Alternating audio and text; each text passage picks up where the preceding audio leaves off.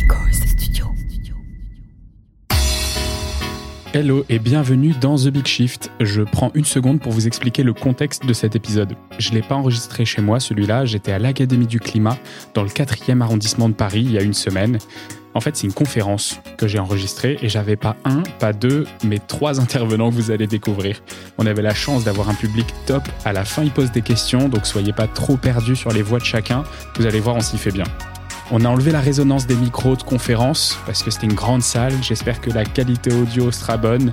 A priori, ça devrait pas trop vous déranger. Mais il y avait du public.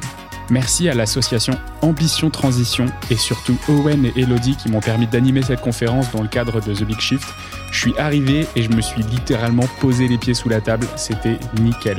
Juliette, Lou et Valentin sont vraiment des super intervenants. Vous allez apprendre et être surpris aujourd'hui, je vous le promets. Et si vous avez une seconde, merci de noter le podcast et de vous abonner. Ça m'aide énormément. Et maintenant, bonne écoute. Eh bien, bienvenue à vous trois. Euh, pour cette super conférence sur le greenwashing qui peut-être ne servira à rien. Parce que euh, j'ai regardé juste avant le début de cette conférence, il y a moins de 6% des Français qui se laisseraient convaincre par les allégations trompeuses des grandes entreprises. Donc ce serait du greenwashing. Mais du coup, s'il n'y a que 6%, pourquoi est-ce que les entreprises le font Et pourquoi est-ce qu'on en parle autant Et pourquoi est-ce que c'est aussi important? Donc ça, c'est la première chose que je ne comprends pas. Euh, et la deuxième, c'est bah, pourquoi est-ce que euh, c'est encore possible pour des grandes entreprises euh, de, de, procéder à, à, ce greenwashing pour qu'on comprenne un petit peu Est-ce que un de vous peut bah, déjà j'aimerais d'abord que vous vous présentiez chacun assez succinctement parce qu'on a beaucoup de choses à dire et, et on repartira sur la définition du greenwashing juste après. Bonjour, je m'appelle Juliette Nouel. J'ai longtemps été journaliste Aujourd'hui, euh, je suis essentiellement euh, animatrice d'ateliers pour faire euh, sur la sensibilisation au changement climatique et quasiment exclusivement d'un atelier sur l'adaptation au changement climatique que j'ai créé. Quant à moi, je m'appelle Lou Espargilière, je suis cofondateur et rédacteur en chef de Vert, un média qui raconte toute l'actualité de l'écologie dans une newsletter quotidienne. Et j'espère que je n'ai pas été invité parce que mon média s'appelle Vert. Mais voilà, j'espère que j'ai des trucs à dire aussi sur le greenwashing qui sont intéressants à partir du moment où c'est cohérent, ça va. Et bonjour, Valentin Martini. Euh, alors moi, je suis un ancien élève d'école de, commerce. Donc j'ai subi une déformation professionnelle euh, gravissime. Mais euh, à un moment donné, j'ai vu la lumière et donc ça fait un peu plus d'un an que j'essaye de, de, me battre contre les, les mensonges verdâtres et autres euh, Je crois que c'est une traduction correcte de bullshit euh, du, greenwashing euh, à travers notamment une page sur LinkedIn qui s'appelle Alert Greenwashing. Voilà. tu dis que ça fait tout juste un an. Ça a été une claque ou ça a été un déclic progressif ça a été progressif. c'est peut-être lié aussi au fait que je commençais à animer des fresques du climat et puis à donner un cours de sustainability dans mon ancienne école de commerce. Et on sort de ces ateliers où on parle à une trentaine de personnes dans l'espace de deux ou trois heures. Et dans cet espace, euh, eh bien, il y a euh, des millions de messages qui sont matraqués par la radio, par la télé, euh, en, affichage extérieur, intérieur, etc., qui vont raconter absolument n'importe quoi. Et donc, on a vraiment la, sensation que c'est David contre Goliath et qu'il y a une, injustice, premièrement, et puis dans le, les moyens qui sont donnés d'un côté et de l'autre. Et puis euh, la, fureur, voilà, euh, on devient un petit peu éco-furieux, quoi. Voilà. Est-ce que l'un de vous peut me donner une définition de ce qu'il pense représenter le mieux le greenwashing? Et est-ce que Valentin, tu peux passer le micro que tu monopolises, puisque tu en as sur les genoux? Tu veux donner une définition de greenwashing? Moi, je dirais que c'est avant tout, même si on peut euh, parler euh, ça à plusieurs, euh, parler de greenwashing à plusieurs niveaux, on y reviendra. C'est une technique de marketing pour faire passer pour bon pour la planète et pour l'environnement quelque chose qui ne l'est soit pas du tout, soit que partiellement. Voilà. Et donc, est-ce que vous avez quelque chose à rajouter, chers collègues? Ouais, alors en fait, ça veut soit, soit essayer de faire croire qu'un produit est plus vertueux qu'il ne l'est, Soit, alors il y a un milliard de techniques, hein. ça peut être euh, essayer d'attirer l'attention sur une partie de son activité qui est propre alors que tout le reste est sale. genre s'appelait Total Energy alors qu'on est un groupe pétrolier essentiellement. je vais beaucoup parler Total Energy aujourd'hui, je suis désolé si ce n'est pas votre marque préférée, mais ça peut être non, mais ça, c'est déjà un énorme truc. Par exemple, Total Energy fait toute sa communication sur les énergies renouvelables, alors que c'est une part infime de ses activités aujourd'hui. Ça, c'est vraiment une forme de, greenwashing. Euh, il y a plein de choses jouées sur le sens des mots. Euh, par exemple, vous avez sûrement vu la publicité dans le métro euh, flexitarien, naturellement flexitarien. vous êtes engagé parce que vous êtes flexitarien. Donc ça, c'est une pub du lobby de la viande qui s'appelle Interbev et qui tord le sens du mot flexitarien, qui initialement désigne des gens qui ont envie de manger moins de viande et qui sont pas encore tout à fait végétariens et on fait un synonyme de bon vivant euh, qui aime bien euh, voilà, euh, manger des gros morceaux de bidoche avec ses potes. Et donc c'est exactement ça, c'est tordre le sens des mots. Il y a beaucoup d'autres mots, je ne sais pas si je, si je m'étends beaucoup là-dessus, mais notamment sur la neutralité carbone, sur tout un tas de choses. On va revenir, je pense, sur les, techniques un peu. Et plus, plus généralement, c'est une phrase de Laurence Tubiana, qui est une des architectes de, de l'accord de Paris, qui dit que le, le greenwashing, c'est le nouveau déni climatique. En fait, c'est une nouvelle forme plus ou moins subtil de, de, climato-scepticisme ou de déni climatique, parce qu'en fait, ça vise à créer un récit parallèle sur euh, des activités économiques, mais aussi politiques, on en parlera peut-être tout à l'heure, euh, et donc de faire croire que euh, eh ben, finalement, on n'a pas besoin de changer sur le fond nos pratiques, que la technologie s'en chargera, et finalement, on, on peut se contenter d'ajustements à la marge. Et ça, c'est extrêmement grave parce que le, greenwashing laisse croire qu'il n'y a pas besoin de changer tout tout de suite. Or, c'est exactement ça qui est écrit de mille manières dans les derniers rapports du GIEC. Et c'est exactement ça, que c'est exactement l'inverse que, que, renseignent les entreprises avec leur greenwashing. Est-ce que c'est ce qui se rapproche du climato-rassurisme, du coup Ouais, ouais, alors il y, a plein, plein, plein de nuances. Euh, il y a le. Enfin, ça va avec le technosolutionnisme. C'est euh, l'idée que, voilà, en gros, on va s'en sortir avec euh, des voitures qui sont toutes vertes ou électriques ou machin, alors qu'en fait, il faut interroger la place de la voiture. On s'en sort pas dans le futur en remplaçant toutes les voitures thermiques par des voitures électriques. Certes, on va réduire une bonne grosse partie de nos émissions de CO2, mais on va garder tout un paquet de problèmes et ça va en générer de nouveaux. Donc euh, oui, c'est une forme de, climato-rassurisme dans le sens où, euh, en fait, ça va bien se passer. Rassurez-vous, parce que euh, la technologie va nous sauver, parce que les entreprises vont faire leur mieux ou elles ont, déjà commencé à le faire. Si je peux juste ajouter une définition légale pour, qu'on se mette tous d'accord, en fait, depuis août 2021, en France, on a une définition du greenwashing, en tout cas en ce qui concerne euh, l'aspect marketing. Euh, donc, dans le code de la consommation, euh, un article qui existait déjà sur les pratiques commerciales trompeuses, on a ajouté deux, deux petits alinéas sur l'impact environnemental des produits et des services, mais également sur la portée des actions d'un annonceur, matière, notamment en matière environnementale. Donc, la définition qui est donnée par cet article du Code de la consommation euh, du, greenwashing en tant que pratique commerciale trompeuse ou allégation environnementale trompeuse, c'est une présentation, des présentations ou des allégations fausses ou de nature à induire en erreur sur l'impact environnemental d'un produit, d'un service ou sur la portée des actions euh, d'un annonceur, notamment en matière environnementale. Donc là, déjà, on a une définition qui est beaucoup plus claire. Et j'ajoute pour les greenwashers euh, qu'il y a des sanctions qui vont avec ça. Donc les pratiques commerciales trompeuses, telles que définies dans cet article-là, ça peut aller jusqu'à deux ans de prison et 300 000 euros d'amende si ma mémoire est bonne. Donc il y a déjà un outil euh, juridictionnel qui existe et dont on devrait se saisir plus. Euh, alors c'est très récent, puisque comme je vous disais, c'est la, loi climat et résilience de, qui, a introduit ça dans le, dans le Code de la consommation en août 2021. Euh, Mais il faut s'en saisir de cet instrument-là. Et pourquoi on s'en est pas saisi beaucoup? Parce que c'est récent et parce qu'il faut euh, que ce soit une association de défense des consommateurs ou de défense de l'environnement qui, qui aille en justice, une asso qui a au moins 5 ans d'existence, une certaine légitimité dans le domaine. Voilà. Juliette, j'ai senti que tu avais un peu tiqué sur ma remarque tout à l'heure sur le climato-rassurisme.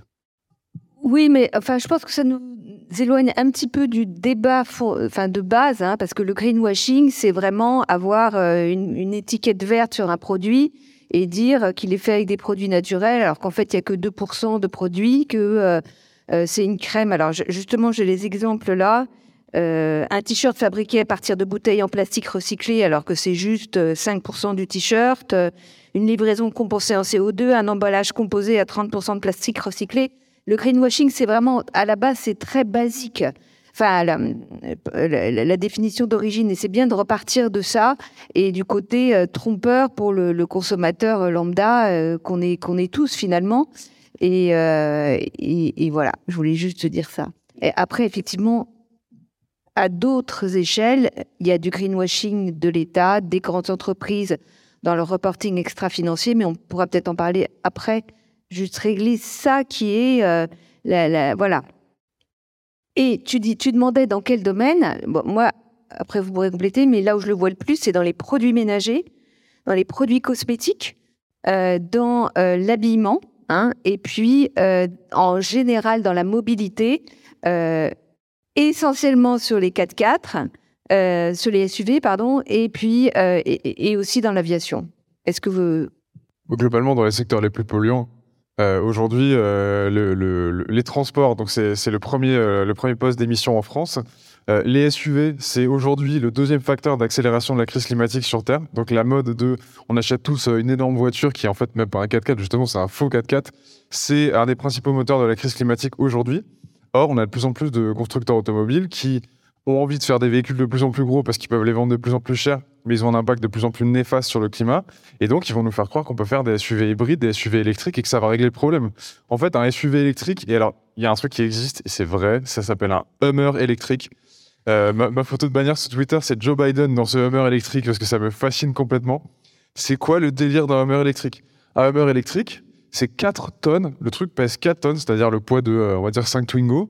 Euh, donc la batterie d'un Hummer électrique, c'est le poids d'une voiture, c'est 1,2 1,2 tonnes.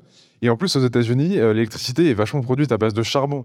Donc en fait, on a un truc qui fait trois fois le poids d'un véhicule normal, qui roule au charbon, et donc c'est l'antithèse d'un véhicule écologique. Et donc on arrive à des aberrations, genre un SUV électrique, qui est en fait plus grave que euh, toute petite voiture. alors, bon, en fait, entre les gros SUV, les, petites, les gros SUV électriques et les petites voitures thermiques, c'est quasiment le même bilan écologique en fait. Ce qu'il faut, c'est des petites voitures électriques. Donc voilà, si on, fait grossir des voitures mais qu'elles sont plus vertueuses, au total, elles ne le sont pas vraiment. Donc c'est ce genre de secteurs qui ont besoin de faire croire et, de créer des, qui créent des récits en fait encore plus dissonants. Et c'est pareil avec les avions qui sont compensés euh, en CO2. Euh, aujourd'hui, il y a, alors c'est pas aujourd'hui, mais il y a un rapport du Shift Project et du collectif euh, Super Héros Décarbo qui a essayé de voir comment on pouvait faire pour décarboner le secteur de l'aviation. Aujourd'hui, le secteur de l'aviation, c'est un des secteurs qui émet le plus de CO2, c'est euh, 6% des émissions mondiales, et c'est une poignée d'êtres humains euh, qui, euh, qui le prennent. Donc, à l'échelle individuelle, c'est énorme. Euh, et donc, ce qu'ils veulent faire, c'est dire on va compenser nos, nos- vols, on va planter des arbres. Mais il n'y a pas du tout assez de place sur Terre pour compenser tous les vols en plantant des arbres. Donc, ça, déjà le premier truc, c'est une aberration. Ensuite, il faut que les arbres aient le temps de pousser, qu'ils séquestrent le CO2. Bon, c'est une deuxième aberration. Trois, s'il y la crise climatique, que les forêts crament, on a perdu tout ce CO2-là. Et donc, les compagnies aériennes jouent de- d'in- d'ingéniosité pour essayer de faire croire qu'on peut prendre toujours autant d'avions euh, sans, euh, en fait, réduire le trafic aérien, qui est en fait la seule euh, manière à court terme de réduire les émissions de l'aviation. Donc voilà, donc ils, sont prêts à tout pour se sauver, y compris au, attendre le réel euh, le, plus fort possible. Quoi. Il y, a, deux types de, il y a deux grands types de, greenwashing. Donc il y a le greenwashing d'allégation qui est donc la parole qu'on va euh, mettre qui sera potentiellement mensongère ou un peu trompeuse ou pas suffisante. Et il y a euh, le greenwashing d'exécution qui est un peu plus insidieux, un peu plus pervers, qui va être par exemple sur une pub pour euh, une euh, Skoda, euh, ça va être de la mettre dans la jungle ou de mettre des petits bruits d'oiseaux derrière. Et donc c'est beaucoup plus, euh, euh, beaucoup plus insidieux. Oui. Est-ce que vous avez d'autres euh, thèmes, d'autres façons de faire du greenwashing qui sont, euh, je sais pas, on a, là on a parlé pas mal de la partie un peu visuelle, descriptive, on a parlé un petit peu des, des promesses mensongères. Est-ce que, vous en voyez d'autres? Ouais, alors euh, évidemment, ça c'est le niveau 1 du Ouais. greenwashing. C'est vraiment verdir, euh, mettre des feuilles, des éléments naturels, et puis après des éléments de langage aussi. C'est propre, c'est éco-responsable, etc. Bon, ça, je dirais que c'est un petit peu le niveau basique. Et les gens, je pense, sont un peu de, de plus en plus méfiants, même si euh, les, ma- les, les marketeurs en général ont quand même profité de, des progrès des neurosciences et utilisent ça euh, à foison, parce que c'est leur métier. Euh, dans les techniques un petit peu plus pernicieuses, je dirais qu'il y a le sponsoring. Le sponsoring, alors parfois ça donne des choses détonnantes, mais peut-être pour des, des, Français assez éduqués, on va dire, en matière de- d'impact euh, socio-environnementaux. Donc ça donne par exemple la COP27, euh, dont le fournisseur officiel est Coca. Voilà, donc on, associe Coca, premier pollueur plastique mondial, à la COP 27. Donc ça, bah, euh, bah, ouvrez du bonheur, quoi. Je veux dire, ouvrez Coca-Cola. Il y a quoi? Il y a aussi les, fondations. Il y a Total Energy qui fait des, des jolies pubs depuis un bon moment sur sa fondation pour la jeunesse. Et donc, on a une pub Total Energy partout en France. la fondation Total Énergie pour la jeunesse, œuvre pour la jeunesse. Bon, moi, moi, ce qui me semble, c'est que Total euh, continue à, explorer, à ouvrir euh, des nouvelles exploitations fossiles, à passer du pétrole au gaz, donc à rester dans le fossile, euh, à faire du GNL bas carbone, et donc à plomber nos chances euh, de conserver une planète habitable. C'est pas exactement ce que j'appelle un, geste quotidien pour la jeunesse. Voilà.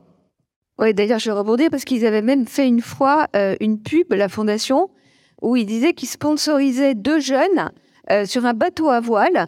Et, et c'était des scientifiques. Et l'objectif de l'expédition, c'était d'aller voir comment l'Arctique les, les, fondait. Voilà.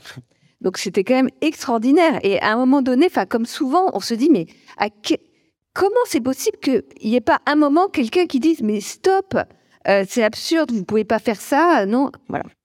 Euh, moi, je veux bien enchaîner sur les autres formes de greenwashing. Ah, avec plaisir. Voilà. Parce que j'ai fait une petite liste. Euh, alors, il y a green shifting.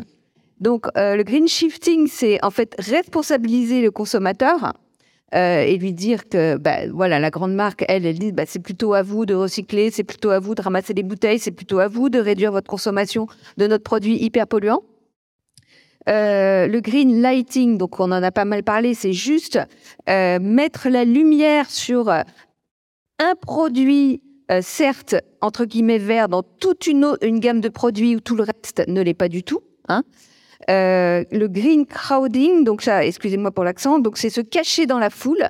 Donc on va faire partie d'une alliance euh, pour euh, voilà pour des investissements plus verts ou pour recycler le plastique et tout ça. Mais en fait, on fait rien, mais on dit juste, hey, je fais partie de l'alliance. Voilà. le green hushing, donc là, c'est au contraire, c'est se cacher. Et, et, et, pour pour pas prêter le flanc à la critique, c'est bientôt fini. Euh, alors le green rising, c'est entretenir la confusion, changer tout le temps d'objectif. Et donc, bah, on est complètement perdu si on veut voir si, si la, marque remplit ses objectifs parce qu'elle n'arrête pas de les changer. Et enfin, euh, alors ça c'est intéressant, le green labeling, c'est-à-dire créer un label exprès euh, pour faire croire qu'on est. Et d'ailleurs, la Commission européenne euh, vient euh, de, sortir toute une série de mesures, là, il y a un mois, contre les, allégations vertes douteuses. Maintenant, il faudra les prouver scientifiquement que ce qu'on dit est vrai. Et, surtout sur le foisonnement des labels, puisque la Commission a, compté, je crois, 250 labels qui se disent verts, mais qui sont autoproclamés verts. Donc, euh, évidemment, ça a fait une confusion énorme dans la tête des consommateurs. Et maintenant, à partir de maintenant, on pourra plus euh, dire voilà mon label vert. Euh, il faudra que ça passe par, par la commission et qu'elle dise OK ou pas. Ouais, les labels, c'est hyper intéressant. Euh, parfois, ils sont faits avec l'aide du gouvernement, le label haute valeur environnementale, qui est, alors je sais pas si vous avez entendu parler de ce label, on le voit de plus en plus sur, sur un paquet de produits. en fait, c'est un label qui a été créé à la demande vie agricole et, et promu par le gouvernement. Donc c'est un label qui est beaucoup moins euh, contraignant que le label euh, agriculture biologique, qui permet d'utiliser encore beaucoup de, pesticides et euh, en fait qui permet aussi de recevoir des financements verts au titre de la politique agricole commune. Et donc en gros, l'État a introduit avec ce label une manière de financer l'agriculture industrielle au titre de ses efforts pour l'environnement, sans lui faire respecter un cahier des charges qui est réellement contraignant comme celui de l'agriculture biologique. Donc ça, c'est voilà, là, on se rend compte que c'est pas toujours les entreprises, mais que parfois c'est aussi le fait évidemment des pouvoirs publics. Et juste pour revenir sur Total, parce que alors Total, c'est vraiment une masterclass de greenwashing. Ils ont vraiment, si vous regardez ce que Total fait au quotidien, vous allez voir vraiment toutes les manières de faire du greenwashing. C'est assez spectaculaire. Euh, tu parlais du fait qu'avec leur fondation, ils aident les jeunes. Ils font aussi ce qu'on appelle du art washing, c'est-à-dire qu'ils ils, ils, financent par exemple beaucoup le Louvre, et donc euh, ils se donnent une image de euh, promoteur de l'art, euh, de, de, la connaissance. Il y a un paquet d'autres manières de faire qui sont hyper intéressantes. Ils ont aussi, ce que font beaucoup d'entreprises, ils, ils, disent on sera neutre en carbone dans le futur. Alors, c'est être neutre en carbone. euh, tout le monde est neutre en carbone en 2050. hein. Euh, Total, l'Arabie Saoudite, euh, la Chine, euh, les producteurs de pétrole, parce que ça mange pas de pain en fait. Sauf que le problème, c'est que Total, comme d'autres, ils ont oublié de dire comment ils allaient y arriver. Et donc, c'est super. On va se retrouver en 2049 et ils vont dire ah mais en fait, finalement, on sera neutre en carbone en 2070 quoi. Donc, euh, du coup, ils seront restés éco- écolos jusqu'en 2049 et ils vont le redevenir euh, à cet horizon-là. En fait, la neutralité carbone. Si on veut atteindre la neutralité carbone, il faut arrêter tout nouvel investissement dans les énergies fossiles. Il faut fermer prématurément euh, des puits euh, et des mines qui utilisent du charbon, du pétrole et du gaz. Et c'est pas du tout ce qu'est en train de faire Total. Et le plus drôle, et alors là, ça fait hurler tout le monde, et, euh, d'ailleurs, enfin, c'est assez rigolo, mais donc Total Energy, sur les réseaux sociaux, c'est caché derrière les rapports du GIEC pour dire que le GIEC dit que en fait, dans le futur, il y aura un petit peu d'énergie fossile, et donc on peut continuer. Bon, évidemment, les scientifiques du GIEC, ils ont vu ça, ils ont hurlé. Euh, tous les gens qui ont, lu, qui ont ouvert un rapport du GIEC ou de l'Agence internationale de l'énergie ont hurlé. Mais, mais c'est passé, quoi. Total dit, eh ben non, selon l'AIE, Ils se sont fait taxer. il y a une tribune qui a été faite sur France Info, notamment par certains auteurs du GIEC, pour dire c'est pas du tout ce qu'il y a dans les rapports du GIEC et vous, vous êtes en train de tordre le réel, quoi. Et euh, voilà, donc ça c'est hyper drôle. Et il y a un autre truc que font les pétroliers que j'aime beaucoup, c'est euh, la neutralité carbone de leurs activités. Alors je sais pas si vous avez entendu parler de, des puits de pétrole d'ExxonMobil neutres en carbone dans le Texas. Alors, comment on fait un puits de pétrole neutre en carbone? Très bonne question, merci de nous la reposer. Euh, c'est très simple. Alors, ce qu'on fait, c'est que on va dans notre, euh, dans notre bassin dans le Texas. On utilise, alors on dit qu'on va le faire, évidemment, ça n'existe pas aujourd'hui. Euh, on va utiliser des machines qui permettent d'extraire le pétrole, mais qui sont électriques. On va planter quelques arbres autour de notre puits de pétrole. Et surtout, on va oublier de compter les émissions de CO2 du pétrole. Et donc ça, c'est ce qu'on appelle le scope 3. En gros, dans c'est tout ce qui est externe à l'entreprise, donc ce qui sort de l'entreprise, c'est le scope 3. Et donc le, le pétrole que vend Total euh, à ses clients, ça fait partie de son scope 3. Et donc lui, il compte pas ces émissions-là. Il dit bah non, c'est pas mes émissions, c'est les émissions des gens qui roulent avec leur voiture. Donc en gros, on arrive, je dis Total, vous savez, tous les pétroliers font ça aujourd'hui. Et donc ExxonMobil dit mon puits de pétrole, il neutre en CO2 parce que quand je l'ai extrait, j'ai pas émis beaucoup de CO2 et j'en ai compensé une partie. Mais sauf que 95% des émissions de ce, puits de pétrole, ça va être lié à l'utilisation du pétrole. Donc voilà, on se retrouve avec des aberrations comme du pétrole neutre en carbone, et une fois qu'on a créé ça, enfin, on voilà, on est vraiment dans un monde complètement parallèle, quoi. Et je reviens juste un peu sur la partie euh, label que tu mentionnais tout à l'heure. Au-delà des labels qui sont des labels euh, un peu faux, même s'ils sont euh, édités et créés euh, avec le soutien de l'État, est-ce qu'il y a des labels qui sont beaucoup plus contraignants? Est-ce qu'il y a vraiment des normes qui sont mises en place et qui doivent être respectées? Et qu'est-ce qu'on risque? Tu disais donc deux ans de prison, mais est-ce qu'on a déjà des exemples? Est-ce que ça a déjà été acté? Qu'est-ce que qu'est-ce qui risque réellement les gens qui, qui font du greenwashing à ce niveau? Euh, sur les faux labels, j'ai pas vraiment de- d'exemple de, de, procès euh, gagnants. Intermarché. Tu vois Intermarché qui a euh, imité le label de pêche durable et qui s'est fait euh, retoquer. Il a dû enlever. euh, il a, en fait, c'était euh, pas du tout les mêmes exigences. Déjà que le label euh, pêche durable n'est pas au top. Et ils avaient imité graphiquement. Voilà. Et ils, ils ont eu quoi Alors, je cherche. On va taper sur. Non, non, mais ils ont dû retirer le- les produits et le label. Alors après, est-ce qu'ils ont une sanction financière je, je regarde. Voilà, c'est ça le, le problème principal, c'est que la régulation en amont est influencée très largement par euh, les, les lobbies industriels. Euh, Il n'y a pas besoin d'être très informé pour constater que, par exemple, le lobby euh, agroalimentaire euh, a une, assez forte influence sur les gouvernants successifs, pas seulement le gouvernement actuel. Donc, la réglementation en amont est déjà le reflet de propositions de loi ou d'amendements qui émanent des lobbyistes. Euh, on a aussi un second problème, c'est que la régulation arrive assez tard, une fois qu'on s'est rendu compte des impacts socio-environnementaux. Par exemple, euh, bah, on parle beaucoup des, euh, des résidus de pesticides dans l'eau potable. Effectivement, si euh, l'agence qui est chargée de contrôler le taux de telle ou telle substance ne cherche pas cette substance, ben on n'a pas les résultats sur la présence de cette substance. Si on, tout à coup on relève les taux acceptables de cette substance, ben l'eau devient conforme, etc. Donc, euh, les problèmes arrivent toujours après la mise sur le marché, etc.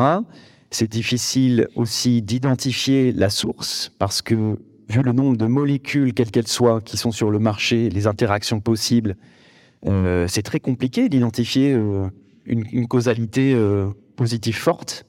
Et c'est d'ailleurs un des arguments qui a été utilisé par, et qui est toujours utilisé par des industries polluantes ou empoisonnantes. Ce sont des maladies multifactorielles. Donc pourquoi le, le KUKA serait responsable de ça? Euh, sont des maladies multifactorielles. Pouvez-vous prouver que mon pesticide est responsable de ça, etc. Et puis, ils produisent tout un tas d'études qui euh, apportent un petit peu plus de doutes. Et puis, évidemment, les moyens qui sont mis euh, dans la recherche indépendante au service de la santé publique et les recherches qui sont effectuées par les, différentes industries ne sont pas du tout les mêmes. Donc, euh, la, la, régulation en amont est influencée par les industries. En aval, elle a du retard et ne peut pas être à la hauteur des enjeux puisque les moyens publics euh, sont, sont pas là.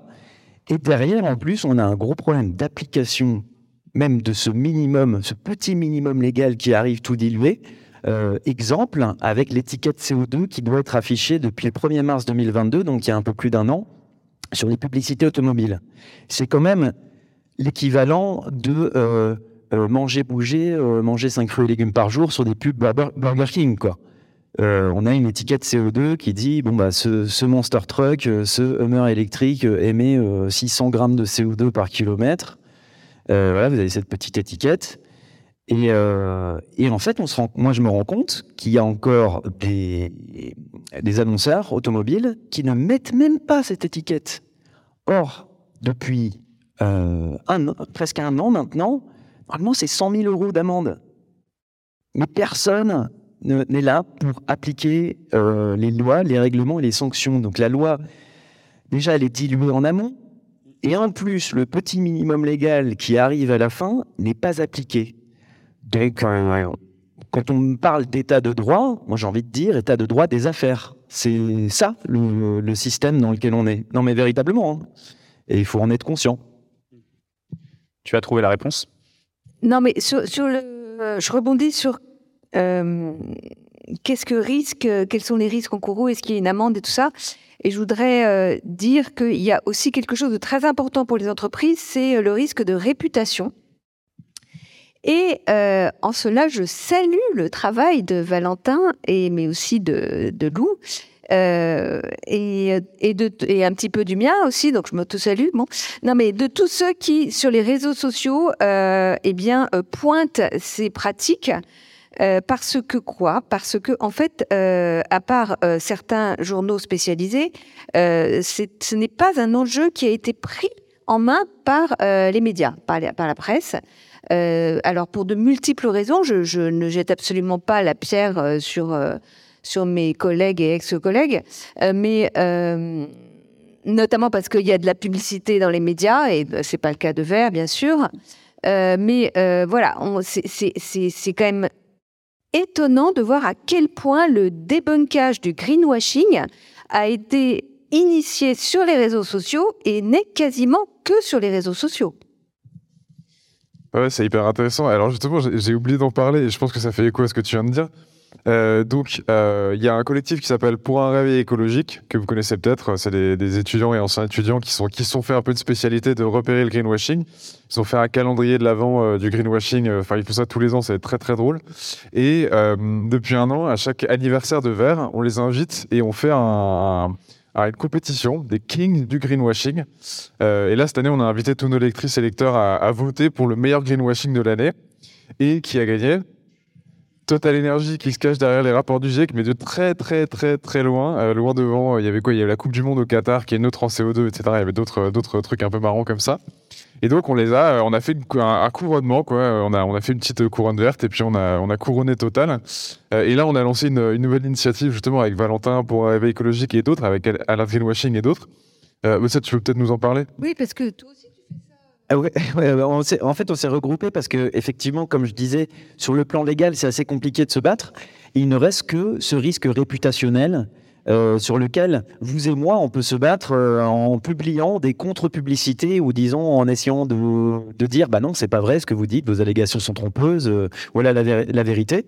Et donc, on essaye d'exposer comme ça les, plus gros mensonges ou les, les plus grosses, disons, manipulations.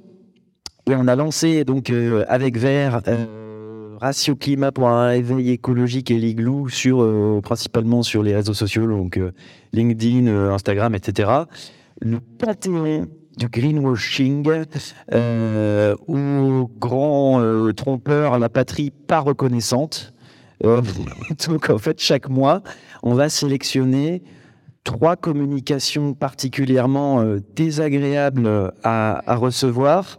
Euh, on va- donc voilà, on a des, on nomme euh, trois euh, organisations. On va peut-être ouvrir ça à d'autres organisations, peut-être politiques la- le mois prochain. Mais donc vous pouvez, vous pouvez voter pour votre pire ça. préféré. Voilà. Ouais. et Et, et vous nous faites voter, c'est ça? Voilà, et on fait voter et on va essayer d'accrocher ça quelque part, a priori, euh, donc dans le, dans le web, pour que ça reste. euh, Mais d'ailleurs, si tu le fais tous les mois, tu peux faire un calendrier après. Ah bah après, ça se dérive en produits dérivés, on peut s'enrichir même avec... euh, un bon business plan. Et juste pour revenir là-dessus, vous dites que euh, donc ça reste très intra-réseaux sociaux, euh, ces annonces. Euh, donc ça veut dire qu'on est un peu quand même dans notre bulle. Est-ce que le consommateur a une responsabilité dans ce greenwashing? Comment est-ce qu'il peut se former euh, pour, pour mieux le débunker? Au-delà des réseaux sociaux. Rapidement, je voudrais dire que c'est quand même très difficile, à, part d'avoir un produit euh, complètement habillé vert, mais c'est quand même très difficile pour le consommateur euh, d'aller voir le vrai du faux dans tout ça. Et donc, c'est particulièrement euh, dégueulasse, je trouve, de la part des marques. Et c'est c'est quelque chose qui se retrouve aussi au niveau supérieur, dont on n'a pas encore parlé, qui est le reporting extra-financier des grandes entreprises, qui, elles, racontent n'importe quoi, effectivement. Mais là, personne ne peut le faire à moins d'y consacrer des jours et des jours. Et je voulais juste citer euh, deux, euh, ONG euh, qui s'appellent Carbon Watch. Alors, attendez. Euh, c'est le New, Cli- New Climate Institute et l'ONG Carbon Market Watch qui ont analysé récemment les rapports annuels de 24 multinationales et qui disent grosso modo donc euh, les stratégies climatiques de la plupart des entreprises sont embourbées par des engagements ambigus, des plans de compensation qui manquent de crédibilité et des exclusions de périmètres d'émissions. Donc il a fallu deux ONG qui ont passé des heures carrées pour analyser tout ça, donner, dire que ben on n'était pas du tout dans les clous. Et, et, et, ça, euh, c'est- il faut vraiment le dire quoi, que c'est pas du tout à la portée de, de tout un chacun. Et encore une fois, c'est plus pris en charge par les ONG que par les journalistes. Alors, il y a, y a un remède au greenwashing, euh, c'est l'éducation, quoi. En fait, euh, il faut absolument que, qu'on- que je dis on, euh, nous, les transmetteurs d'informations, qu'on soit, qu'on ait des ateliers ou qu'on fasse, qu'on dirige des journaux. Mais le but, c'est de faire en sorte que les citoyens comprennent ce que c'est une tonne de CO2, ce que c'est 10 000 tonnes de CO2, ça veut dire quoi la neutralité carbone, qu'est-ce qui est vert et qu'est-ce qui l'est pas. Et ça, c'est vraiment un des combats qu'on porte à Vert. On a lancé une série de posters sur les ordres de grandeur, sur tout un tas de sujets liés à l'écologie. Le premier sur, le, sur les gaz à effet de serre. Et donc l'idée, c'est que sur un seul poster, on voit ce que c'est une tonne de CO2 versus 10 milliards de tonnes. Donc euh, en gros, euh, euh, les émissions d'un être humain quelque part sur Terre et les émissions de la Chine. Et comme ça, on voit ce qui, ce qui est petit, ce qui est gros. Et quand on comprend ce qui est petit, ce qui est gros, quand on comprend quels sont les défis, en fait, euh, le, de combien doivent réduire nos émissions, quels sont les principaux moteurs de la crise, et ben c'est beaucoup plus difficile de se faire euh, berner par du greenwashing. Et on est capable de décrypter des discours comme celui de Total Energy où on dit, bah, ok, notre, euh, ne- pardon, on dirait que je fais une conférence sur, sur Total Energy. Il faudra peut-être faire ça un jour. Mais voilà, on est capable de dire que euh, non, c'est pas possible de euh, compenser euh, des émissions en plantant un arbre parce que c'est pas du tout, c'est pas le bon ordre de grandeur, c'est pas ça qu'il faut faire. Ce qu'il faut faire, c'est réduire. Et une fois qu'on a réduit au maximum, là, on peut commencer à essayer de compenser des choses, quoi. Mais bon, voilà, c'est le rôle des médias d'outiller. Et le gros problème, c'est que la plupart euh, de euh, mes confrères et consoeurs euh, dans ce métier, malheureusement, ne sont pas eux-mêmes outillés. Et donc, nous, on fait beaucoup de formations dans, des médias, on forme des journalistes, y compris et surtout des journalistes économie, des journalistes sportifs, des journalistes culture, des journalistes qui sont pas spécialistes de ces sujets parce que c'est eux aussi qui se laissent berner par le greenwashing des entreprises et qui ensuite vont bah, se faire le relais de ce greenwashing-là. Donc, euh, heureusement, j'ai l'impression d'en voir de moins en moins. mais des articles dans des grands quotidiens nationaux qui, font euh, la pub de l'avion vert de Total Energy et, de, Airbus. Euh, parce qu'il y a en fait, on ne sait pas combien de pourcents, mais il y a un peu d'agrocarburant dans le mélange, mais on ne sait pas combien. Et finalement, ça devient euh, l'avion qui vole à l'huile de friture trop green et tout. Bah, en fait, c'est pas possible, quoi. Voilà.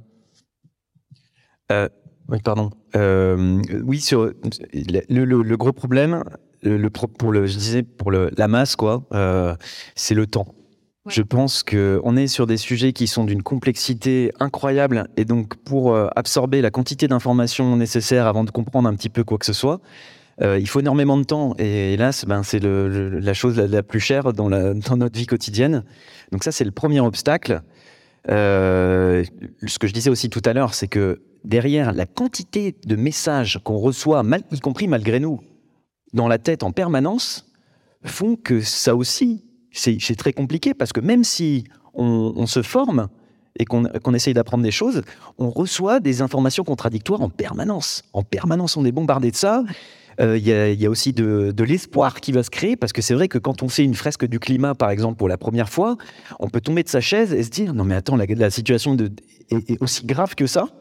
Et donc, c'est normal aussi de vouloir euh, s'agripper à des formes d'espoir. Et donc, ça, ça passe par euh, le technosolutionnisme, quoi.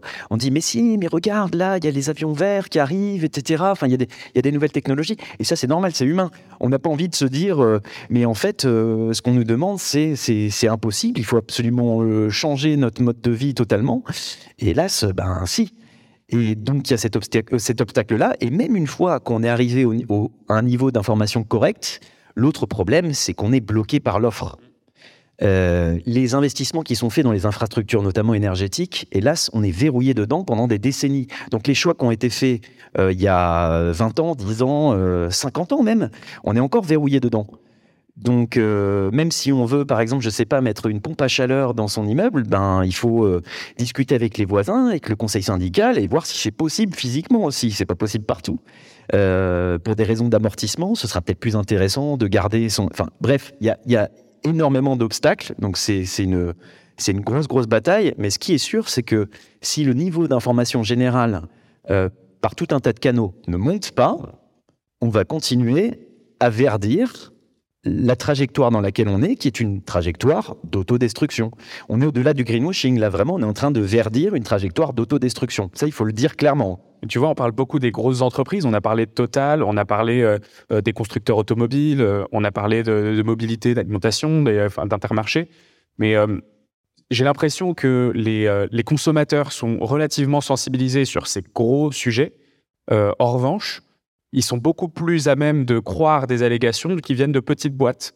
on n'en a pas trop parlé. Est-ce qu'il y a une différence de, niveau entre le greenwashing des, petites boîtes et des grandes boîtes? Alors ça, je, rebondis parce que sinon je vais perdre l'idée. Euh, dans les pratiques les plus sournoises utilisées par euh, les industries, il y a le, phénomène de payer des influenceurs au lieu de faire des publicités, parce que c'est des publicités à la première personne avec des gens euh, en qui on a plus confiance parce qu'ils sont dans un, story, un storytelling personnel, incarné, etc ils racontent des trucs, on s'identifie, machin. Donc c'est beaucoup plus pernicieux, mais il y a des stratégies de grandes, moyennes, petites entreprises qui consistent à payer des influenceurs pour faire de la publicité. J'en ai une euh, qui, me vient en tête comme ça. Euh, une marque qui se dit éco-responsable parce qu'elle fait des, maillots en plastique recyclé, pourquoi pas. Euh, et il y a un, shooting avec des influenceuses dans ces maillots euh, en plastique recyclé, pourquoi pas. Mais euh, c'est à Essaouira. Elles y sont allées en avion. Il y en a une qui vient de Nouvelle-Calédonie, par exemple, juste pour un, shooting. Alors il y a eu un ramassage de, déchets plastiques sur la plage, qui est pas sur la photo. Les photos, on dirait des photos de vacances entre copines. Mais voilà. et donc... c'est une petite marque, ça c'est. On a le droit de donner le nom ici. Hein. Non, mais je vais, je vais pas, je vais pas m'attraquer. Mais voilà le, gros décalage entre les efforts probablement très sincères qui sont faits par la marque pour réduire un petit peu l'impact environnemental des produits, mais une communication derrière publicitaire pour vendre les maillots euh, qui promeut un, mode de vie qui est complètement à l'encontre de, de, des valeurs que prétend défendre la marque et qui annule immédiatement et de très très loin l'effet positif d'acheter un maillot en plastique recyclé. Parce que ça à Paris, euh, c'est bien une tonne de CO2, quoi. Mais ça, c'est tellement moins médiatisé qu'une euh, activité totale que c'est beaucoup plus difficile à, savoir, à comprendre, à même se renseigner sur le sujet. Il y a beaucoup de petites boîtes sur lesquelles les informations ne sont pas du tout disponibles. Euh, ouais, alors sur les petites boîtes, bah, elles sont moins scrutées parce qu'elles ont moins d'impact en fait. Donc finalement, euh, que le boulanger du coin, ils vous disent que sa baguette, euh, elle a fait que X kilomètres, alors que, enfin, tu vois, les enjeux sont pas du tout les mêmes. En fait, ils n'ont pas les mêmes accès en termes de canaux d'information, ils n'ont pas les mêmes accès en termes de marché. Donc, euh, c'est clair qu'à terme, le greenwashing, faut qu'il cesse sous toutes ses formes. mais pour l'instant, ce qui est vraiment embêtant, c'est quand une grosse entreprise ment. Pour essayer de reprendre un petit peu là, donc on a parlé des produits et des services. On a parlé des, entreprises euh, dans leur euh, reporting extra-financier. Moi, je voudrais parler encore d'un autre niveau qui est celui, alors vraiment des très très grosses boîtes, à savoir les États. Et euh, les États aussi ont une façon de communiquer qui est du greenwashing.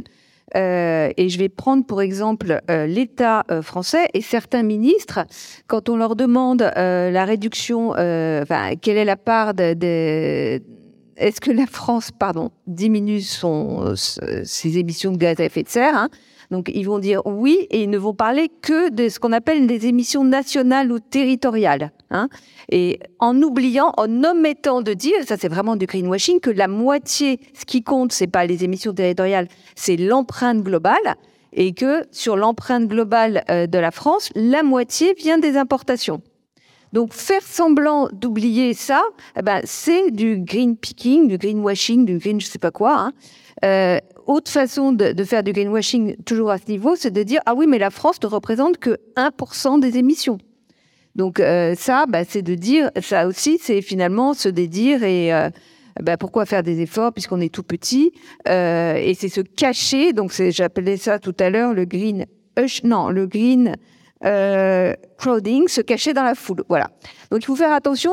Et euh, là encore, euh, ce qui est terrible, c'est que nous, on est dans notre bulle, enfin, on est surinformé de tout ça, on détecte tout de suite ces, mensonges par omission, mais la très grande majorité des gens croient à ça. Et c'est voilà, donc c'est oui, je voulais rebondir sur ce que tu disais sur la, parole gouvernementale. Donc là, on nous annonce avec fierté que euh, on aurait réduit les émissions. Et alors là, on parle des émissions nationales, non pas de l'empreinte carbone contient les importations, il me semble. Euh, en 2022, de 2,5% et le gouvernement s'auto-congratule de ça. Sauf que quand on creuse derrière, on voit que ça ce n'est pas du tout le résultat de l'action du gouvernement, c'est le résultat en fait de, des prix de l'énergie alors, si on peut imputer une responsabilité au gouvernement, c'est toute la communication sur la sobriété, sobriété, sobriété. Mais bon, dans l'histoire, on voit que c'est surtout le prix euh, qui obtient des résultats plutôt que la communication gouvernementale. Donc, euh, parce qu'il a fait un peu plus doux pendant l'hiver et parce que les prix, les prix de l'énergie euh, et d'autres produits ont, explosé, eh ben, on a eu une baisse de la consommation, une baisse des émissions. Et 2,5% d'ailleurs, euh, donc c'est pas le résultat de l'action gouvernementale, c'est conjoncturel. Et en plus, c'est pas suffisant. Parce que dans les objectifs qu'on s'est donnés, c'est plutôt 5, moins 5% par an. Moins 5% d'émissions par an. Donc là, c'est la moitié. C'est pas le résultat du gouvernement, mais on est quand même là. Ouais. Donc il y a un petit problème là-dessus. Pardon. Je... Non, non, mais c'est très bien expliqué. Euh, c'est en fait, mais ça revient au point que absolument personne ne comprend ce que c'est euh, du CO2 déjà à la base, quoi. En fait, euh, si on fait pas la pédagogie vraiment au début de ce que c'est la crise climatique, ok, c'est créé par les gaz à effet de serre, il y en a plusieurs, dont le CO2, machin. En fait, on peut raconter n'importe quoi, que ce soit les entreprises ou les politiques. Donc, je veux dire, qui sait aujourd'hui ce que c'est l'objectif français de baisse des émissions de gaz à effet de serre? Pourquoi il y a cet objectif-là, euh, un objectif pour quand, du coup c'est quoi par an, c'est quoi les secteurs sur lesquels il faut réduire? Donc c'est clair qu'il enfin vraiment c'est ultra compliqué, il y a un niveau de pédagogie où il faut euh, il faut quand même aller assez loin dans les sujets pour être capable de détecter que 2,5% en moins par an, en fait, c'est des changements juste euh, conjoncturels et pas structurels. En fait, c'est pas assez. Même les objectifs qu'on a, qu'on n'arrive déjà pas à atteindre, ils sont pas suffisants pour réduire la crise climatique. Donc euh, en fait, euh, bon, après c'est un peu désespérant de rentrer à ce niveau d'information, mais ce qu'il faut être capable de dire, c'est voilà, c'est dire très clairement euh, quels sont les quels sont les leviers qu'il faut vraiment activer. Et quand on a un gouvernement qui dit on va pas réduire le trafic aérien, on va faire des avions verts, on va pas réduire l'élevage bovin, on va, je sais, je sais même pas ce que c'est les arguments du gouvernement pour pas toucher à l'agriculture industrielle. Quand il dit en fait on va pas interdire les jets privés parce qu'il y a qu'une petite partie de la population qui les prend. Moi, je suis désolé, mais en fait, s'il y a une petite partie de la population qui a un, comportement extrêmement problématique, euh, il faut s'y attaquer quand même. Enfin, je veux dire, il y a d'autres comportements dans la société qui sont pratiqués par une minorité d'individus. Euh, S'ils sont dangereux socialement, on les arrête, quoi. Et donc, euh, et ça, ça va aussi avec le fait que bah, la sobriété, elle est acceptable que si on a l'impression que tout le monde fait des efforts. Et voilà, en gros, il faut être capable de remettre l'église au milieu du village, de trouver des exemples parlants pour, pour, pour démystifier facilement des, des- des faux arguments qui soient politiques ou des entreprises, quoi. Avant, que je vous laisse la, parole et que vous puissiez poser vos questions, j'ai une dernière question, donc préparez-les, comme ça au moins vous serez prêts. Euh, quelles seraient les alternatives du coup à cette communication? Est-ce qu'on peut mettre en avant des produits et des services respectueux de l'environnement? Ou est-ce qu'une une entreprise qui fait des actions euh, et des efforts doit être considérée comme une norme et pas comme quelque chose qui doit être marketable? Euh, Pour moi, la seule alternative, c'est la régulation et c'est les sanctions. Voilà. Bim. J'adore. Total Energy. C'est parce que tu es pressé du coup Non, mais en fait, ce qui est assez fou, c'est que personne ne se rend compte de l'ampleur, enfin, personne, très peu de gens se rendent compte de l'ampleur des changements effectués. Quand on dit qu'il va falloir qu'on soit neutre en carbone euh, au milieu du siècle, ça veut dire qu'il faut qu'on émette plus de CO2 qu'on soit pas capable de stocker par ailleurs. C'est juste complètement vertigineux en fait. Aujourd'hui, c'est nos activités. En fait, on mesure la valeur d'une entreprise à, euh, à, à sa croissance, quoi, à la valeur économique qu'elle va créer. Aujourd'hui, euh, des dollars égale de, des émissions de gaz à effet de serre.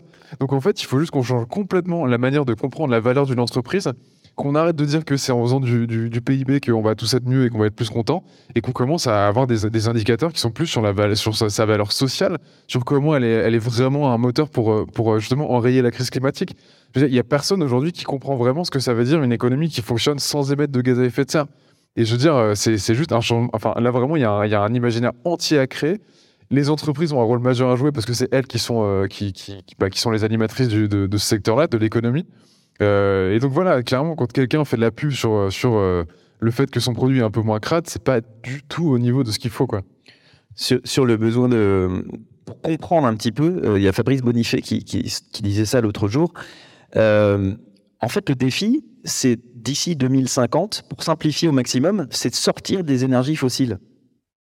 Vraiment, c'est ça le défi dans lequel on est entré. Donc là, on est en 2023, il reste 27 ans. Euh, c'est à la fois beaucoup et vraiment très court, mais c'est ça le défi. Donc en 27 ans, en 2050, il n'y a plus d'énergie fossile ou vraiment une toute petite partie. Euh, parce que quand on nous parle de neutralité carbone, c'est euh, une, partie des émissions de, gaz à effet de serre qui, peut être absorbée par les, puits naturels que sont euh, eh bien les, forêts, pour faire simple, hein, et les sols. Les sols aussi sont des, gros puits de carbone. Et l'océan. Sauf que on a un problème avec ces puits c'est que leur capacité d'absorption est en train de diminuer du fait du changement climatique. Donc, faut pas compter sur les puits en fait, Euh, parce que l'océan, euh, au bout d'un moment, euh, il, sature. Il, il est aussi fait de vie, de, de, courants, etc., et d'équilibre, qui font que ben il sera moins capable d'absorber du, du CO2 par rapport à avant. Et pareil pour les, forêts, les écosystèmes. À partir du moment où vous avez un changement climatique brutal, bah, vous savez bien ce que ça fait sur, sur les arbres, sur les forêts, les incendies, on en parlait tout à l'heure. Euh, donc euh, on ne peut co- compter que très très très résiduellement là-dessus. Et il faut, il n'y a pas d'autre choix, sortir des fossiles, de la combustion fossile d'ici 2050. C'est ça que ça veut dire. Or, toute l'économie mondiale, y compris en France, parce qu'on a l'impression qu'avec le nucléaire, on est complètement indépendant du problème. C'est pas vrai. En France, on repose euh, au moins aux deux tiers sur des énergies fossiles. Parce que ben, les, voitures, l'industrie, euh, c'est du pétrole, du gaz, etc. Il y a encore du chauffage au fuel. Enfin bref. Donc, euh, il faut sortir de cette dépendance-là. Et quand on parle de sobriété, c'est pas mettre le chauffage à 19. Déjà, ça, c'était dans le code de l'énergie depuis 74. On a attendu 50 ans pour l'appliquer et nous faire passer ça pour des mesures de, de guerre. Euh, donc, ça veut dire, hélas, se serrer très fort à la ceinture. C'est très désagréable, très désagréable à entendre, mais il va falloir, euh, il va falloir se le dire, quoi, hélas. Donc, euh, on promeut plus, on promeut plus de, de produits en 2050. Ça n'existe Déjà- plus, en gros, le marketing. Déjà, les dépenses marketing, promotionnel n'existe plus. déjà les dépenses marketing, euh, Avant 2050, j'espère. Non, mais euh, rappelons quand même que euh, la Convention citoyenne pour le climat, qui a rassemblé 150 citoyens tirés au sort et qui, a priori, n'avaient pas du tout euh, de, connaissances et de, pas d'ambition écologique, mais enfin voilà, qui étaient euh, voilà, pas du tout dans une bulle comme nous. Eh ben, ils ont quand même à la fin demandé, alors évidemment, ça n'a pas été appliqué, mais d'arrêter la publicité au moins pour les les, les, les produits euh, liés aux énergies fossiles. Et, et après, de toute façon, la publicité, c'est euh, ça, ça, ça, ça pousse à la surconsommation alors qu'il faut déconsommer. Est-ce que vous avez des questions? Attends, je t'amène le micro, comme ça tu seras enregistré. Bonjour. Euh, merci beaucoup. Euh, moi, j'ai une première question. Enfin, c'est un sujet euh, qui revient en entreprise, dans mon entreprise, euh, ou de manière générale sur les communications. C'est un cas d'école. Moi, j'ai une réponse que, que j'apporte, mais ça m'intéresse d'avoir la, vôtre. Euh, c'est ceux qui disent oui, mais c'est déjà ça. Euh, moi, je réponds par rapport à ce qui devrait être fait. Euh, donc, je cite les objectifs et montre que ça n'y va pas. Je cite ce qui pourrait être fait en disant bah oui, mais faire 1 quand on aurait pu faire 5, est-ce qu'il n'y a pas un souci? Mais voilà, qu'est-ce que vous, quelle serait votre réponse aux gens qui disent oui, mais c'est déjà ça, il faut quand même le féliciter? Quand tu dis c'est déjà ça, c'est quoi Par exemple, trier les déchets ou c'est euh, partie de l'activité Par exemple, c'est des actions qui sont euh, négligeables vis-à-vis des objectifs à atteindre, ou c'est euh, une, une multinationale qui donne 40 000 euros d'aide et qui l'affiche en très grand? 40 000 euros vis-à-vis du chiffre d'affaires, c'est des, des choses comme ça. Bah, alors moi, je vais répondre, c'est pire que tout. Voilà. Parce que euh, on fait croire qu'on règle le problème et donc euh, on, on- on s'installe dans l'attentisme et on c'est comme un nuage de, de, de, de poudre de perlimpinpin et euh, ça dissimule l'urgence qui du coup devient de plus en plus urgence. Te- Euh, ouais, non, je trouve que c'est- une bonne question, mais il faudrait voir le cas précis parce que je peux pas te répondre comme ça. Euh, En fait, il faut y aller, quoi. Euh, il faut y aller, il faut activer tous les leviers à la fois. Donc, voilà, c'est pour ça qu'il faut à la fois faire pipi sous la douche et transformer radicalement la société. Euh, Il y a un continuum, ça dépend où on se situe dans ce continuum-là. Mais voilà, c'est clair qu'il faut absolument tout faire à la fois. Il y a des gens de bonne volonté dans des grands groupes qui sont convaincus qu'ils vont pouvoir les faire changer de l'intérieur et qu'en fait, un petit changement dans un groupe qui a un impact monstrueux, c'est déjà un gros changement. Euh, et moi, je suis pas complètement contre cette, logique. Mais oui, le, le but, c'est pas de s'en vanter, par contre. C'est que, euh, voilà, tu vois. Oui, c'est ça. En fait, le problème, c'est de communiquer sur quelque chose qui est anecdotique. Si tu fais un truc de ouf et que tu communiques dessus, bah très bien. Euh, si tu fais pas un truc de ouf, euh, communique pas dessus. Ouais, Pour répondre à, ta question, il faut déjà retourner la question, mais quel est l'objectif? Euh, Parce qu'on a défini le greenwashing de différentes manières. Moi, je pense qu'aujourd'hui, il faut se dire, est-ce que la mesure qui est promue ou qui est avancée comme ça est pertinente et compatible avec les limites planétaires qu'on commence à bien connaître? Et on a parlé énormément de, de CO2, de gaz à effet de serre. Il faut faire très attention parce que on est entré dans la myopie du carbone, quoi, pour faire simple où on se trouve braqué, et c'est- naturel aussi parce que c'est quelque chose qui est mesurable. Et euh, dans les, dans les entreprises, par des formations euh, comptables et techniciennes, on s'occupe de que, que de ce qui est mesurable. Donc le CO2, c'est simple, on peut mesurer des quantités euh, à la sortie, etc. Mais il ne faut, faut pas se contenter de ça. Alors évidemment, c'est même un énorme problème. Mais pour répondre à ta question, se dire, mais en fait, quel est l'objectif? Et est-ce que déjà cet objectif est pertinent? Et est-ce que on arrive à l'échelle qui est demandée, euh, au niveau qui est demandé? Si on n'y arrive pas, dans ce cas-là, on n'est pas pertinent dans la bataille, quoi. Et donc, euh, moi, j'ai plutôt envie de pleurer et me dire, on n'est pas au niveau, quoi, plutôt que me féliciter. Et l'autre question, c'est est-ce que c'est vraiment le minimum qu'on peut faire? Et, le, dernier truc, pardon, je plus s'arrête, c'est euh, avant de parler dépenses marketing et se- s'auto-glorifier, de trucs comme ça, je pense qu'il faut arrêter avec le, le fait que la RSE va changer le monde. hein.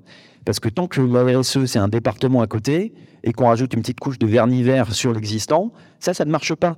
Soit la RSE, ou disons la, la compréhension des enjeux planétaires est mise au cœur de la stratégie et du cœur de métier de l'entreprise, de l'activité principale de l'entreprise.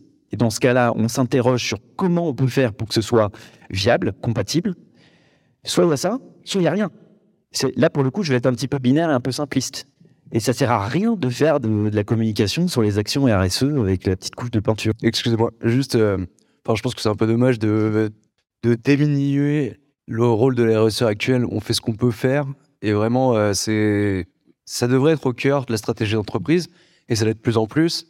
Mais enfin, il y a une courbe de progression, je pense, et euh, vraiment, c'est, progressif quoi. On est un petit peu, euh, ça marche enfin. Ouais. On est un petit peu à terme, je suis d'accord, et on arrive un petit peu au bout de ce qu'on devrait pouvoir faire, mais la RSE marche bien et elle se développe. Et il y a une RSE sociale, il y a une RSE énergétique, il faut le voir de différentes manières. Et les gens qui sont vraiment investis là-dedans le font bien, à mon sens, et ils sont quand même écoutés. Ils sont toujours proches de la direction, ils avancent. Enfin, ça reste quand même des projets qui sont très intéressants, même si c'est pas suffisant. Ok. Euh, Moi, je vais faire encore une réponse qui peut paraître radicale, désolé, mais on n'a plus le temps que ce soit progressif. Voilà, on n'a plus le temps. En fait, on n'est plus, on, on plus dans, le mot transition ne va plus. Maintenant, c'est bascule qu'il faut faire. Donc, euh, tous les efforts sont louables. Euh, un, voyage de 1000 km commence par un premier pas, et donc, mais on va pas dire ouais, j'ai fait un premier pas et communiquer là-dessus. Euh, voilà, il faut, il faut tous s'y mettre et beaucoup plus vite. Et j'ai été ravie de participer à cette table ronde, mais je dois partir, donc je vous dis au revoir et merci beaucoup.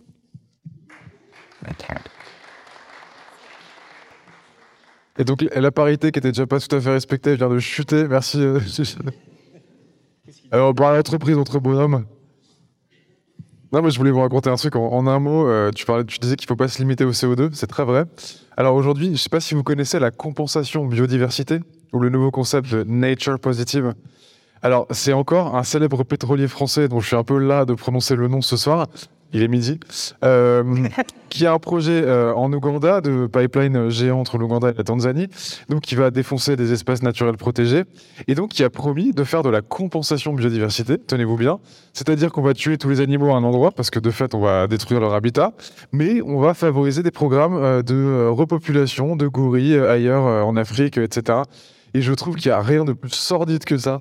C'est vraiment, imaginez que demain on fasse de la compensation population humaine, genre on rase un village, mais on va favoriser la natalité dans un autre, une autre région. Enfin, c'est, je trouve ça absolument sidérant. Et c'est pour montrer que, en fait, ce, ce- le greenwashing, il a absolument aucune limite. En fait, il est prêt à, aux contorsions les plus sordides de, de, de, de la logique, quoi. Bon, voilà.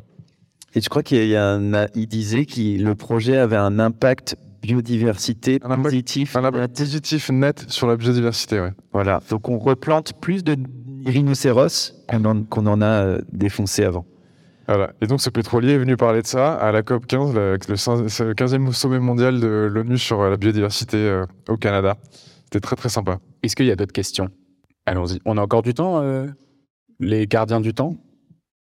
Mais, mais du coup, euh, au-delà de informer, parce que je comprends que la, l'ampleur est, est immense, mais il faut vraiment se plonger dedans. C'est vraiment une démarche, je pense, qui au départ est personnelle plus que professionnelle euh, de s'intéresser à ces sujets. Mais du coup, de fait, comment on fait pour euh, motiver les entreprises euh, au-delà de leur dire bah, ça va vous rapporter du business d'être plus vert Ouais, comment, comment on, justement on change de l'intérieur ces, ces grosses entreprises? Parce que euh, on est tous, je pense, d'accord ici pour euh, souligner le fait que ça doit partir d'elles. Et voilà, c'est la question. Alors, il y a plusieurs choses. Il y a la réglementation, mais on l'a dit aujourd'hui, elle est quand même euh, extrêmement lacunaire. Il y a un truc qui est très efficace que, alors, je sais pas si on essaie de le faire, je sais pas si c'est mon rôle en tant que journaliste, mais c'est un peu ça qu'on fait aussi, c'est le name and shame. C'est de, en fait, euh, les exposer sur des réseaux sociaux et notamment sur les réseaux euh, sur lesquels ils recrutent. Et en fait, euh, le, le pétrolier dont je parle beaucoup trop, euh, il a des problèmes de recrutement aujourd'hui. Parce qu'il y a toute une partie des jeunes ingénieurs, donc c'est pas le grand public.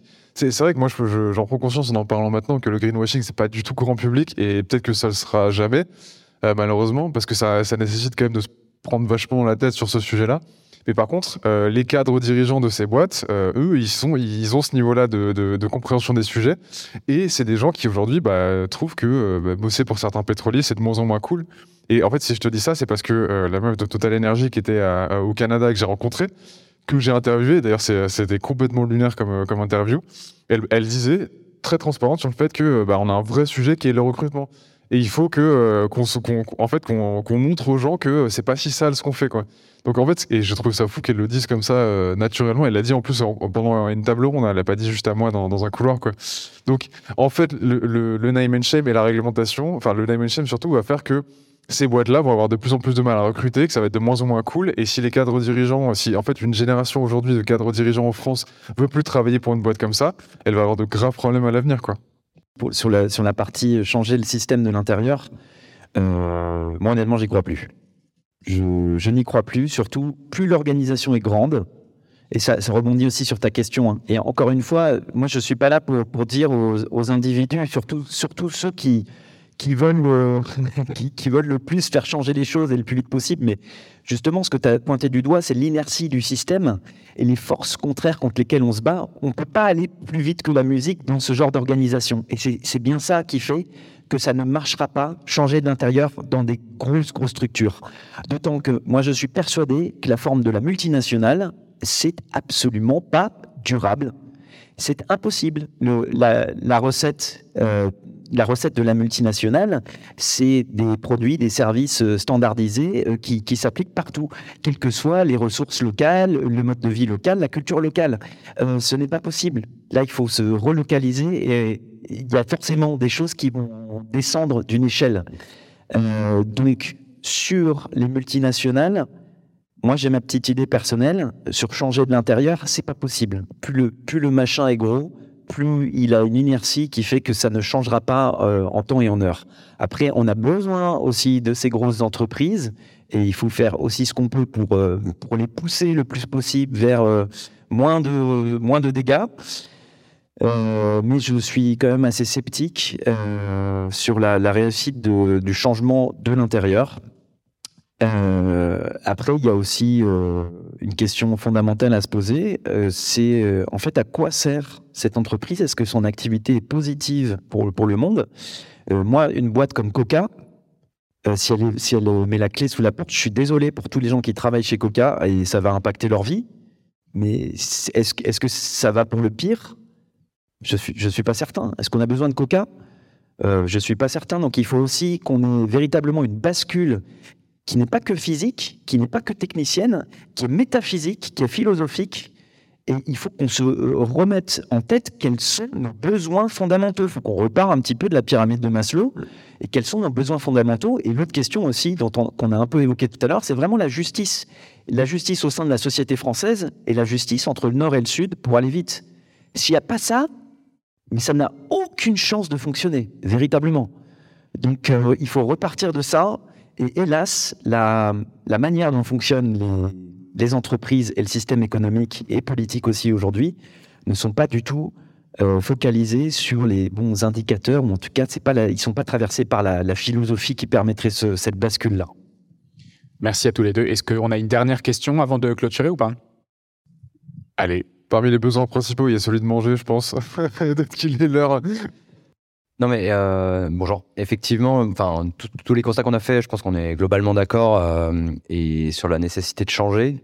On parlait de l'État tout à l'heure. Euh, les entreprises, on le voit, elles changent pas par elles-mêmes. Il y a la concurrence internationale. On parlait des entreprises françaises.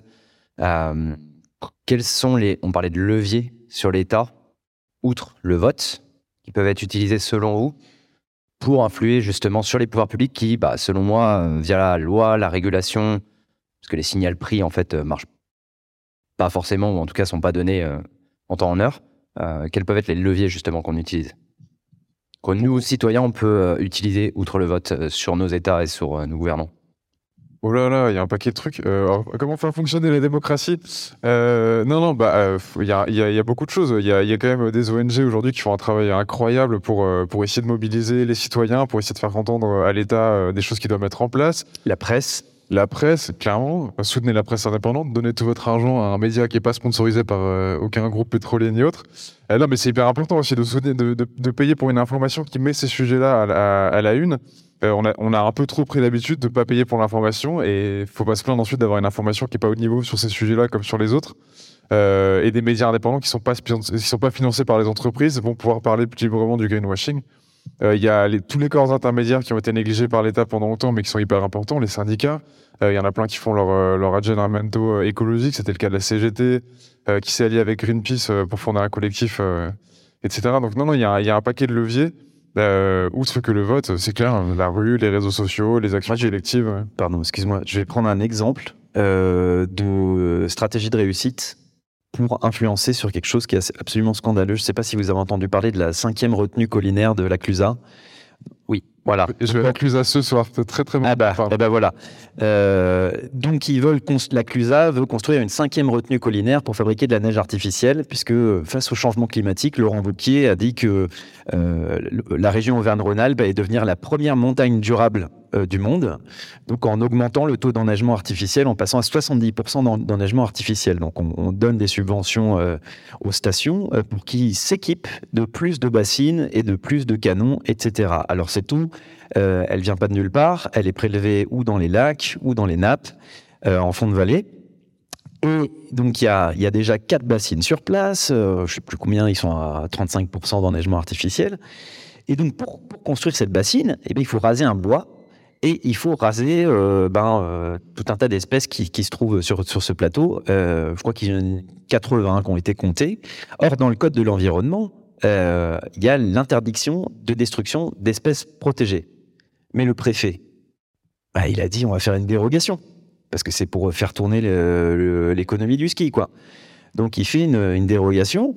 Les associations sur place, et c'est là où je voulais en venir, font une bataille juridique. C'est-à-dire qu'ils vont, euh, ils font un recours au tribunal administratif contre la décision, la dérogation du préfet, pour voir s'il y a, un, je sais plus si le- l'expression, c'est il faut qu'il y ait un impératif euh, pour euh, ce genre de dérogation.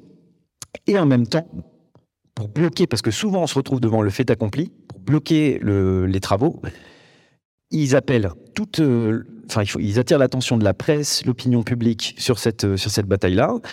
Et il y a aussi les petits jeunes, parce que c'est beaucoup de petits jeunes de Extinction Rébellion, qui viennent occuper le plateau pour empêcher un début de, un début de travaux, parce que c'est souvent la technique qui est utilisée.